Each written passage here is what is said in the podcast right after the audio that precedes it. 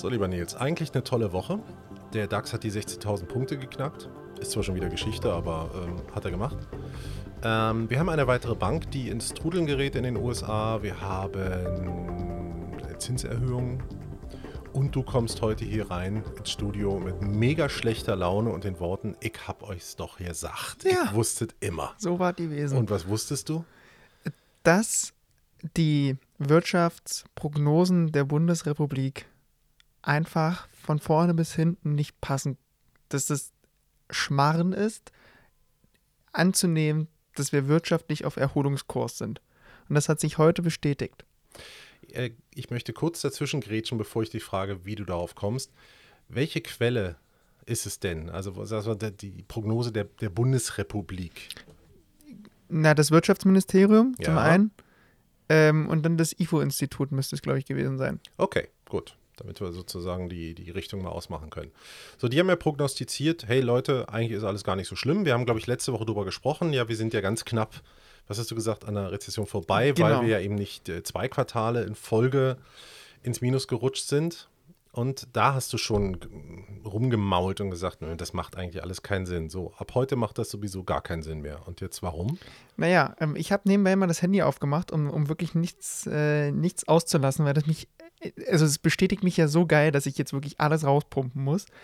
Ähm, weil das Neugeschäft der Industrie halt so stark eingebrochen ist wie ab seit April 2020 nicht mehr. Also seit der Corona-Krise. Und das ist schon das ist schon ein Ding. Ein Jahr nach Kriegsbeginn, dass wir da jetzt angekommen sind, dass unsere Aufträge für die Industrie ähm, ja, gesunken sind um äh, 13,2 Prozent. Nach Kriegsbeginn A. und 10,7 Prozent. 10,7 Prozent. Naja, und jetzt kommt ja, ich sage jetzt mal ganz frech, das Ende der Pandemie B dazu. Hm. Das ist ja noch ein Grund, warum man sagen könnte, warum ist das so? Hm, fragwürdig. Waren vielleicht die Zahlen aus den letzten zwei Jahren einfach zu optimistisch? Na klar, wenn du, das ist halt, wenn du, wenn du auf dem Boden, also ganz einfach gesprochen, wenn du hinfällst, stehst du eben genau auf die Höhe wieder auf, die du mal hattest. So, also ich wieder auf 1,91. Der Weg nach oben beschleunigt sich. Wenn ich aufstehe, drücke ich mich ab, werde also schnell nach oben gedrückt. Und so war das ja hier auch. Wenn du ganz unten bist, natürlich haben wir dann diesen extremen Bullenrun gehabt. Da haben natürlich extrem viele Leute auch viel Geld verdient, die jetzt meinen, okay, jetzt muss es genauso sein. Aber das ist ja eine vollkommen andere Situation, was ja eigentlich klar ist, was auch viele sagen. Aber da haben sich die Kosten ja, die Produktionskosten nicht so extrem geändert wie jetzt. Also wir haben ja Inlandsaufträge jetzt, die, die äh, um, glaube knapp 7% gesunken sind, die Auslandsaufträge um 13,2%, da waren die 13 nämlich. Und das ist begründet damit, weil die Produktionskosten aufgrund der Energiekrise eben zu hoch war oder sind. So, das war ja bei Corona nicht so. Da hatten wir Lieferprobleme und so ein Shit. Aber Die haben wir jetzt auch. Das genau, ja- das, kommt ist- ja noch dazu. Das ist ja auch noch nicht Aber das vorbei. ist ja, wo sie eigentlich sagen, das ist gut, weil wenn wir Lieferprobleme haben, heißt es, wir haben eigentlich volle Auftragsbücher. Kommen nur nicht hinterher. Aber jetzt ist ja die Produktion das Problem. Urplötzlich. Und das ist ja, wo ich sage, ey Freunde, das kann da wohl nicht sein. Und dann kommt eben, warum ich mich gefreut habe, dann gesagt habe, ich bin so ein geiler Typ, ich, aber ich lobe mich selten. dann erst sagt das äh, Wirtschaft Bundeswirtschaftsministerium, gibt, glaube ich, eine Stunde später raus, ja, ähm, es ist äh, ja nicht zu erwarten gewesen. Prognosen waren um, um 2 Prozent, 2,3 Prozent soll es sinken, äh, nicht 10,3. Aber wir erwarten bis Ende des Jahres trotzdem eine Erholung. Eine halbe Stunde, Stunde später kommt das Wirtschaftsministerium wieder um die Ecke und sagt, ja, aber wir schlagen jetzt bis 2030 ähm, eine Strompreisbremse in Höhe von 6 Cent pro Kilowattstunde für die Industrie vor, damit eben günstiger produziert werden kann. Und das ist für mich da, sorry, aber das ist für mich eine Kapitulation und das ist für mich ein Eingeständnis, dass man irgendwas nicht richtig gemacht hat. Hm. Naja, also aus meiner Sicht sind das zwei Probleme. Das eine ist eben eine, generell eine Schwäche, die im, irgendwo im Markt, im System drin ist. Das andere ist eben tatsächlich die Stromkosten. Und ähm, Es geht ja letztendlich nur um, um die Industrie oder die äh, Unternehmen, die halt einen ho extrem hohen Bedarf haben. Ich weiß gar nicht, wo da die, die Grenze gezogen wird, also ob letztendlich die Bäckerei um die Ecke, die auch enorm hohe hm. Strom- oder Energiekosten hat, ob die da mit dabei sind bei diesen. Ähm ich, ich gehe mal davon aus, dass es äh, die ganz großen sind. Ich glaube, Inlandsaufträge ja, aber Auslandsaufträge glaube ich, sind die nicht mit eingerechnet. Ja, was, was, willst du anderes machen? Weil sonst als Unternehmen, wenn du, ähm, wie gesagt, du hattest mir im Laufe der Woche einen Artikel geschickt, wo das Handelsblatt das mal auseinanderklamüsert hat, wer von den DAX-Konzernen jetzt eigentlich ähm, tatsächlich die Preise anhebt, um Gewinne mitzunehmen und wer von denen hat eigentlich wirklich mit enormen Kosten zu kämpfen und es sind doch die meisten, zumindest ja. laut, laut Handelsblatt. Ähm, was sollen die sonst irgendwann anderes machen, dass sie sagen, Freunde, wir müssen leider unsere Industrie dahin abziehen, wo die Energie verfügbar und billig ist. Genau, das ist ja dieser, dieser Abgang an, an, an, an Unternehmen nach China, in die USA, nach Polen, nach, äh, also nach Osteuropa. Da wollen wir ja eigentlich dazwischen grätschen, indem wir die Steuern runtersenken. Aber das ist doch nicht der Punkt. Der Punkt ist, dass wir uns mit unserem Energievorhaben einfach gerade selbst ins Fleisch schneiden und den eigentlichen Punkt der Problematik zwar sehen, aber Manchmal sieht man den Wald vor lauter Bäumen nicht. Ich glaube, so fühlt sich das für mich hier an. Hm. Einfach, also wirklich ganz einfach runtergebrochen. Ich glaube auch, dass Steuern dann natürlich ein Anreiz sind, gar keine Frage. Aber äh, wir bringen uns das natürlich spart ja kein Geld. auch so ein bisschen in so eine Insellage. Ich meine, wenn wir jetzt, ich finde es immer, ich freue mich darüber, dass wir gesagt haben, okay, Atomenergie, wir steigen aus und Kohle schaffen wir auch ab. Alles cool. Das ist eine tolle Idee. Ein bisschen Schlaraffenland ist das aber auch. Ich weil, was heißt, wir haben ja einen, einen so immer noch so enormen Energiebedarf. Was machen wir? Wir kaufen dann wahrscheinlich den Atomstrom aus Polen, Tschechien und an Frankreich das dazu. Das ist nicht nur wahrscheinlich, das ist halt so. Und da Markus Lanz hatte äh, den bayerischen Ministerpräsidenten Kollegen Söder ja. vor zwei Tagen in der Sendung. Und die haben sich, musst du dir mal anschauen oder müsst ihr euch alle mal anschauen. Die haben, das war, Söder ist wirklich menschgewonnene Satire. Ähm, und zusammen mit Lanz, ey, da kannst du Stunden füllen an Content. Und er meinte, es kann doch wohl nicht sein, dass wir in dieser Situation sagen, wir nehmen Atomkraft raus. Wer ist denn der Ersatz für Atomkraft? Kohle. Wir lassen ja Kohle länger laufen, mhm. weil wir Atom nicht wollen. Ähm, und kaufen ihn in Frankreich und in Polen und in Norwegen ein. Teuer. Und da verstehe ich jeden einzelnen Bürger, der sagt, sind die bescheuert? Also. Naja, vor allem, man, man kauft ja nicht nur bei Nachbarn ein, sondern diese Nachbarn bauen ja auch massiv äh, Atom. Brutal. Das hat Söder, Söder auch gesagt. Ähm, er sagt, er, er hat auch damals gesagt, dass er keine Atomkraft mehr möchte. Er hat ISA 1 abgestellt. Er hat das begründet damit, weil es nicht flugzeugsicher war. Ja, okay. Ist ein Grund. So. ISA 2 läuft problemfrei. So. Jetzt sagt er, der Ernst der Lage hat sich geändert, müssen wir weiterlaufen lassen. Dann hat er auch gesagt, naja, ähm, es gibt ja mittlerweile auch Reaktoren, die den Atommüll ähm, weiterverarbeiten, sodass noch weniger Müll anfällt oder er komplett weiterverarbeitet werden könnte. Das dauert aber noch 10, 15 Jahre, bis man da wirklich eine reife Technologie hat, vor allem bis das überhaupt gebaut ist. Hm. Ähm, und das finde ich auch gut, dass man das auf dem Schirm hat und nicht komplett sagt, wollen wir nicht, wir packen das Ding irgendwo in der Erde, machen den Schacht zu und Ruhe ist finde ich, lasst es doch noch 20 Jahre lagern und dann kannst du es wegverbrennen und dann ist das Thema gut. Aber dann werden sie auch nicht machen. Wenn es so Oder sie geben den Müll woanders hin, damit andere damit ja. Strom machen. So ja. wird kommen. Ja, ja, das ist, und das ist ja genau diese Insellage, die ich meine, dass wir dann einfach irgendwann sagen können: guck mal, du stehst jetzt hier, keine Ahnung was, in Hannover und egal in welche Richtung du schaust, hier in Deutschland gibt es keine Atomkraftwerke mehr oder keine Atomkraft. Und hinterm Zaun ja. egal wohin du guckst, ja. stehen dann die Atomkraftwerke und versorgen dich unterirdisch heimlich mit, äh, mit der Energie. Das Risiko, wenn es also wirklich um das Risiko geht, habe ich ja nicht reduziert. Ja. Und wenn ich dann äh, auf, wie heißt das, Saporica oder? Saporica. Saporica, wenn ich dann dahin gucke, wo sowieso irgendwie alle hingehen und sagen, oh Gott, was ist, wenn das uns um die Ohren fliegt? Ja, scheiße, das ist wie viele Kilometer weit weg. Ähm, was hier an französischen Grenzen steht, ist wahrscheinlich viel gefährlicher, mhm. aber sehen wir nicht. Nee. Interessiert uns nicht, ja. Na gut, auf der anderen Seite auch wieder, ich möchte es nicht entscheiden. Ich möchte nicht derjenige sein, der sagt. Ich würde es äh, tatsächlich sehr gerne entscheiden. Echt? Ja. ja. Weil das ist so einfach eigentlich, Freunde der Sonne wirklich. Da musst du wirklich nicht studiert für sein. Ja, da darfst du aber auch kein grünes Parteibuch haben. Das ist doch das, aber da haben wir es wieder. Das ist altes ideologisches Denken, was uns ganz häufig, glaube ich, auf die Füße fällt. Also für mich passt es halt nicht in die Reihenfolge, um das abzuschließen, dass wir Atomkraft absägen und wir nehmen Kohle als Ersatz. Ich habe gegen Kohle ein richtiges Problem. Meine, meine Oma oder mein, meine Oma, mein Opa kamen oder sind aus der Lausitz gekommen. Ähm, waren, die waren immer schwarz, wenn sie nach Hause gekommen sind durch den ganzen. Und wie viel Wasser die Scheiße verbraucht. Grundwasser, das ist ja ein riesiges, riesiges, riesiges Problem.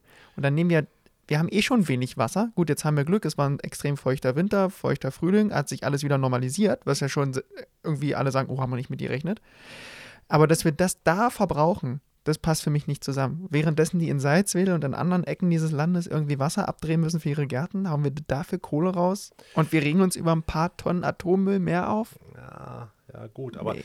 wenn ein, ein, Kohlekraftwerk explodiert, wenn man jetzt mal die unmittelbaren hm. Risiken sieht, ja, wenn das explodiert, brennt es wahrscheinlich hässlich und stinkt auch gewaltig, aber du hast eben keine Wolke, die halb Europa vergiftet. Stimmt, aber jetzt nimm mir in Europa einen Kernkraftvorfall, wo irgendwas hochgegangen ist, außer Tschernobyl. Tschernobyl. Das ist ja das, man geht immer davon aus, das ist auch richtig, das muss man auch, aber wenn es wie ISA 2 problemfrei läuft. Es läuft ja immer nur so lange problemfrei, bis es ein Problem gibt. So genau, aber ich, ich, das ist wahrscheinlich auch das Problem, dass wir diese Angst durch Fukushima bekommen haben, es könnte, es könnte, es könnte. Ja, und ja. da sind wir wieder wie bei Bauch und Börse. Es könnte so kommen, es könnte so kommen. Hör auf zu denken.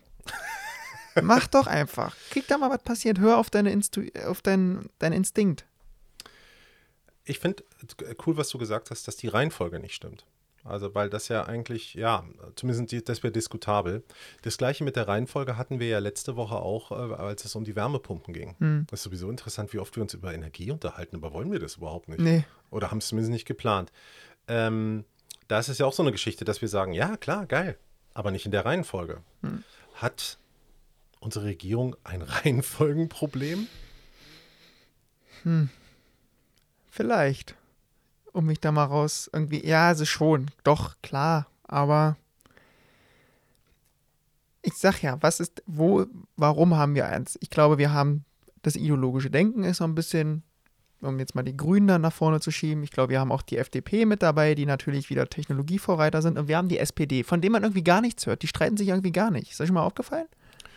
Ja, nur die werden angegiftet, aber als richtig streiten hört man eigentlich nichts, ja. So. Und das sind irgendwie drei Welten, die da auf Ich, mein Vater sagt immer, Kumpelei ist Lumpelei. Und mehrere Köche versauen die Suppe. Na gut, aber daran müssen wir uns gewöhnen, weil das nur noch eine Partei die absolute Mehrheit hat. Das ist. Das ist vorbei, aber zwei sind besser als drei, glaube ich.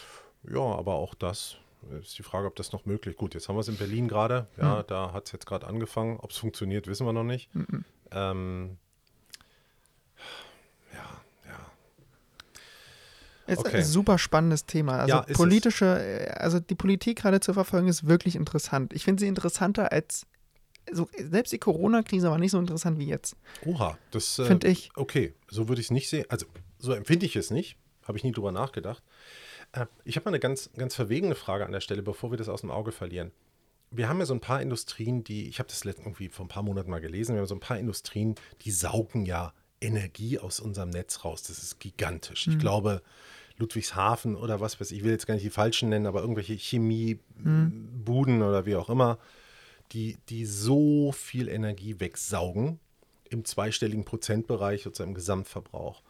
Wäre es nach deiner Logik eine Überlegung zu sagen, diese Industrien, die uns so viel Energie wegnehmen, die verlieren wir gerne hm. an welches Land auch immer. Nee. Nee? Nee, weil der Chemiesektor ist ja der Sektor für uns Deutscher. Mit der bestimmt ja, wie gut geht es einem Land. Ja, aber. Und wenn du die jetzt noch weggibst, nee, wirklich nicht. Warum denn nicht? Klar, da habe ich, ich habe dann, was weiß ich was, 200.000 Arbeitslose mehr, 500.000, ich habe keine Ahnung. Ja, okay, gut, das ist schon, das ist schon doof. Aber du hast diesen riesen Wirtschaftspunkt einfach, der ist ja abgesägt dann, der ist weg. So, Steuern, all sowas fällt weg. Natürlich sparen wir Energie, aber wollen wir Produktion verschieben und abgeben und unser Bruttoinlandsprodukt senken, Wohlstand verringern? Oder wollen wir nicht einfach clevere Klimapolitik betreiben? Die aber scheinbar ja gar nicht möglich ist im Moment. Die, ich, doch, die ist möglich. Aha. Aber das ist, mehrere Köche versauen die Suppe. Wenn der eine sagt so, der andere sagt so und der dritte sagt, naja, ich schließe mich denen an, wo ich mehr. Das, das, das, das ist, als wenn, wenn ich brauche ein Beispiel dazu. Ähm, nehmen wir, nehmen wir, hier, du hattest mich vorhin drauf ange, Rheinmetall oder die Rüstungsindustrie. Genau. So. Normalerweise, du würdest sagen, ha- hast oder hast gefragt, hast du damals in die Industrie investiert? Hast du irgendwelche Aktien gekauft? Rheinmetall beispielsweise. Hm. Gesagt, nö. Weil es mich nicht interessiert. Hätte ich aber machen müssen, weil er jetzt richtig Kohle verdient. Hm. Jeder, der jetzt sagt, naja, war ja klar, irgendwie, klar, wir brauchen mehr Panzer, dadurch Rüstungsindustrie wird angekurbelt, Aktienkurs muss steigen, wird sagen, ja, ich sag, nee, will ich nicht. Jetzt kommt irgendeine Dritte und sagt, naja, pff, was ist nur besser, höre ich auf dem oder höre ich auf den? Und dann fängt es dir an, dann sagt der ein Argument, der ein Argument, der ein Argument, der ein Argument und am Ende hast du viele Argumente und bist irgendwann verwirrt und sagst irgendwann, ah, es, ja, ich, ich gehe doch zur Chemieindustrie. Und das, glaube ich, ist auch das Problem in der Klimapolitik. Es sind zu viele, die dit sagen und die sagen und dit sagen. Eine klare Ansage. Mir fehlt dieser, dieser, dieser Dritte, der wirklich auf den Tisch haut und sagt, nee, ich mache dit, weil dit finde ich gut. Ist das in der Demokratie möglich? Müsste, so- also ich finde schon.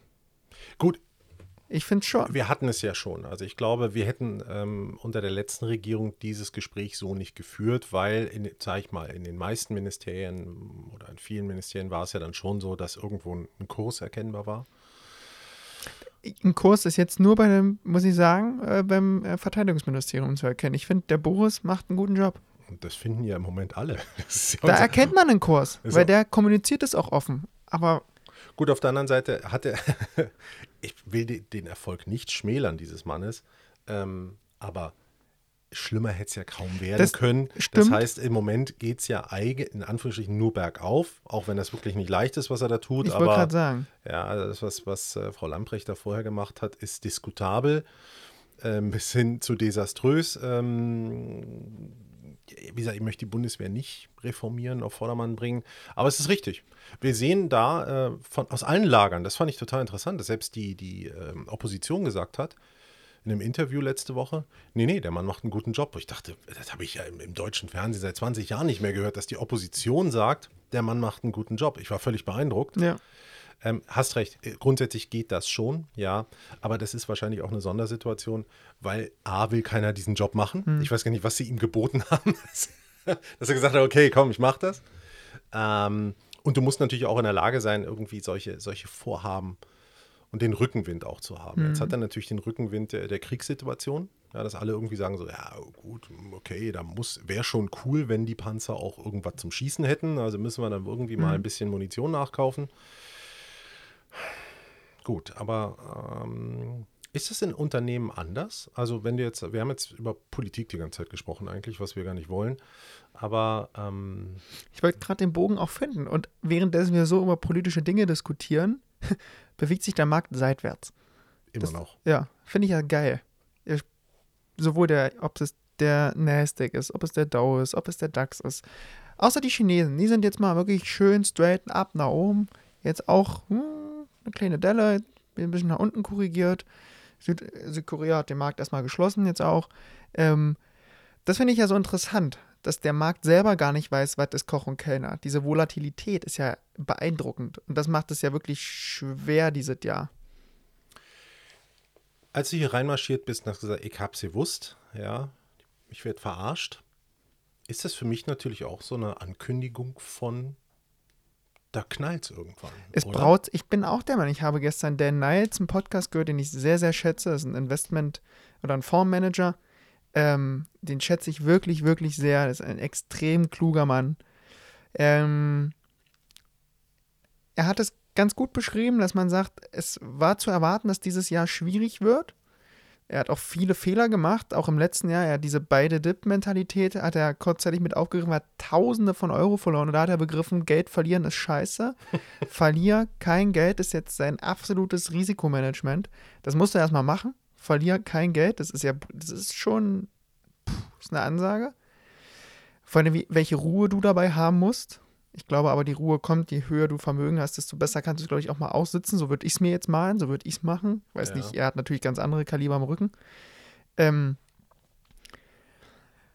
Aber mh, mm, es ist schwierig irgendwie abzusehen, was ist richtig, was ist falsch, wo ist die Richtung eben.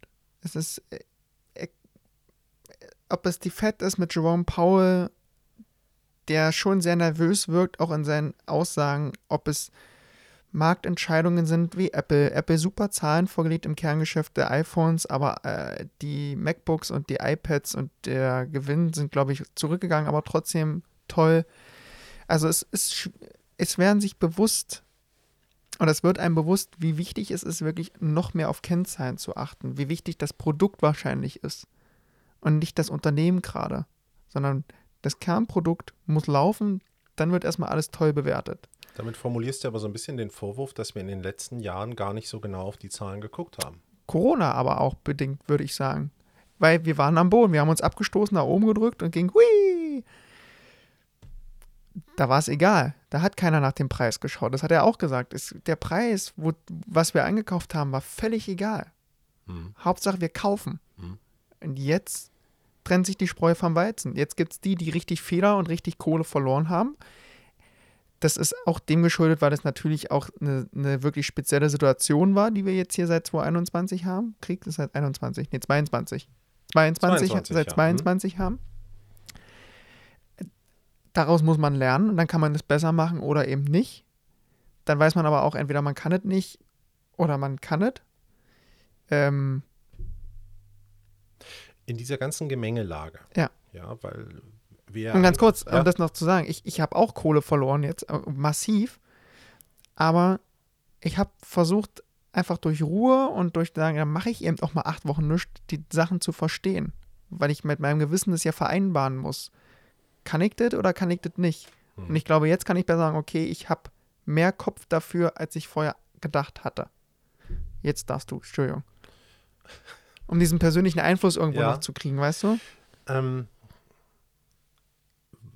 worüber wir hier eigentlich ja auch reden, ist ja, gerade wenn, wenn du sagst, ja, wir haben zu wenig auf die Zahlen geguckt, sondern wir haben uns auf die Unternehmen, auf die Personen oder sonst was äh, konzentriert, mhm. dann ist es ja letztendlich etwas, was auf Vertrauen aufbaut. So. Mir ist heute früh eine, eine Sache eingefallen. Vertraust du deiner Bank?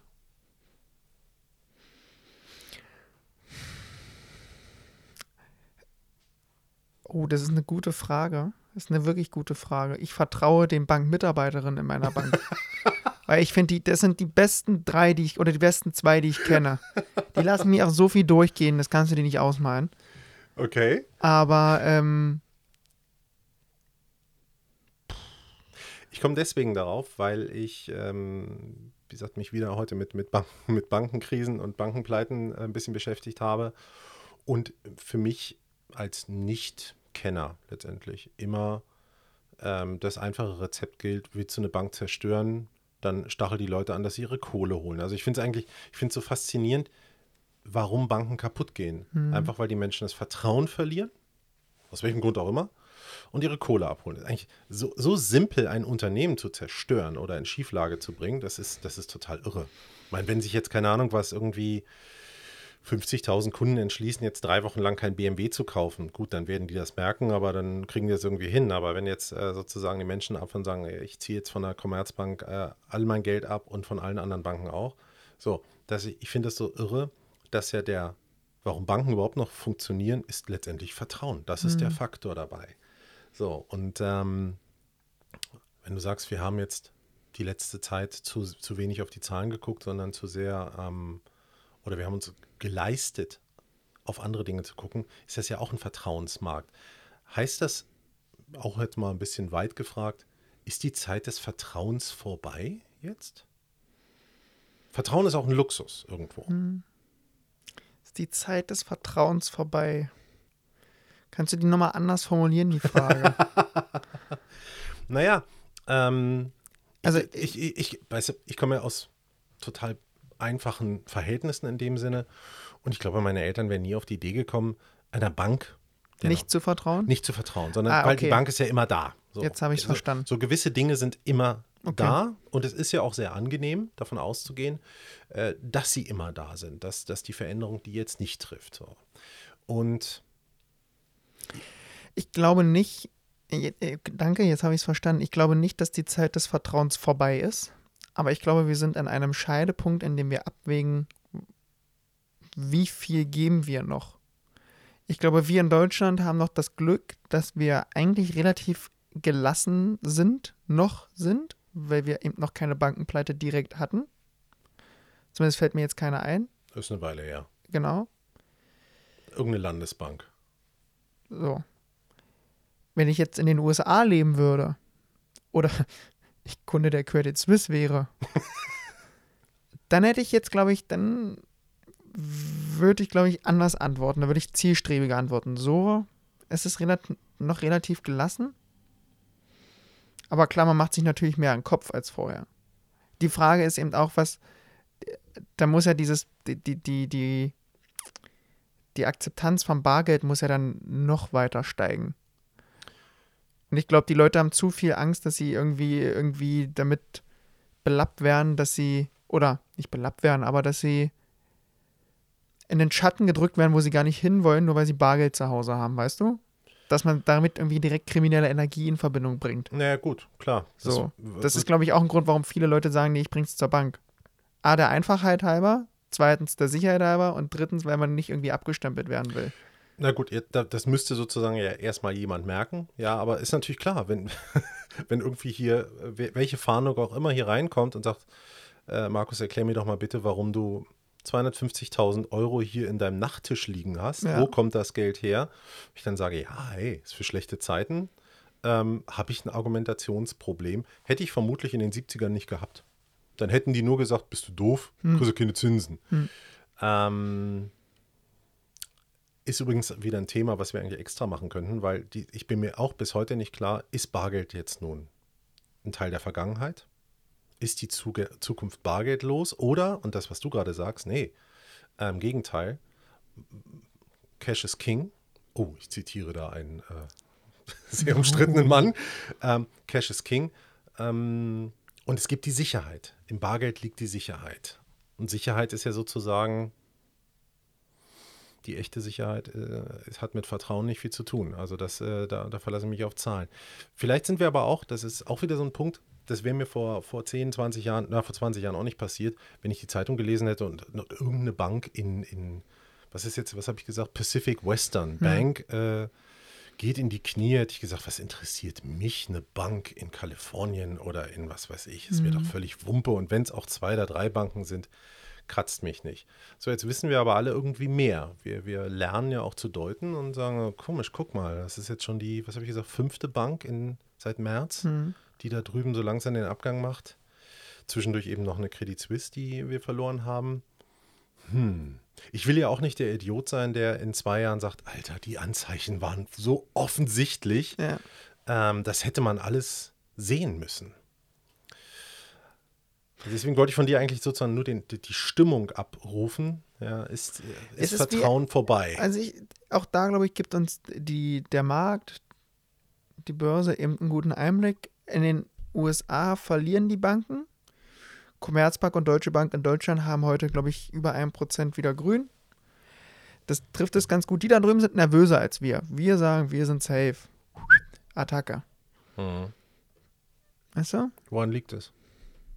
Wir haben noch keine Pleite. In unmittelbarer. Meinst du, es würde sich ändern, wenn jetzt eine, ja. wenn jetzt eine, eine kleinere Bank oder eine mittelständische Bank in Deutschland? Echt? Hundertprozentig. Hm. Tja, also der Markt bewegt sich seitwärts. Jetzt gib mir einen Ausblick. Haben wir nächste Woche wieder 16.000 Punkte im DAX? Nee, ich glaube es nicht. Ich glaube, wir gehen wirklich jetzt sukzessive wieder bärisch nach unten. Bleibe dabei, dass wir die 15.000 auch erreichen werden. Ich kann mal kurz gucken, schnell, wo wir jetzt aktuell sind. Ich brauche hier oben so einen Fernseher. Ja, werde ich irgendwann mal machen. Ähm, Moment, ich schaue mal ganz kurz. Ja, auch hier, die polnische Bank öffnet sich bei mir direkt. Alle Banken in, den, in Europa, alle grün, klar, wegen der Zinsentscheidung der EZB. Mhm. Damit geben sie natürlich mm, den, den Anlegerinnen und Anlegern das Gefühl, unsere Banken sind stabil, ja, wenn wir die Zinsen weiter annehmen und dadurch die, die ähm, Anleihemärkte. Also wir sind jetzt bei 15.937 Punkten. Heute Morgen waren wir bei 15.840.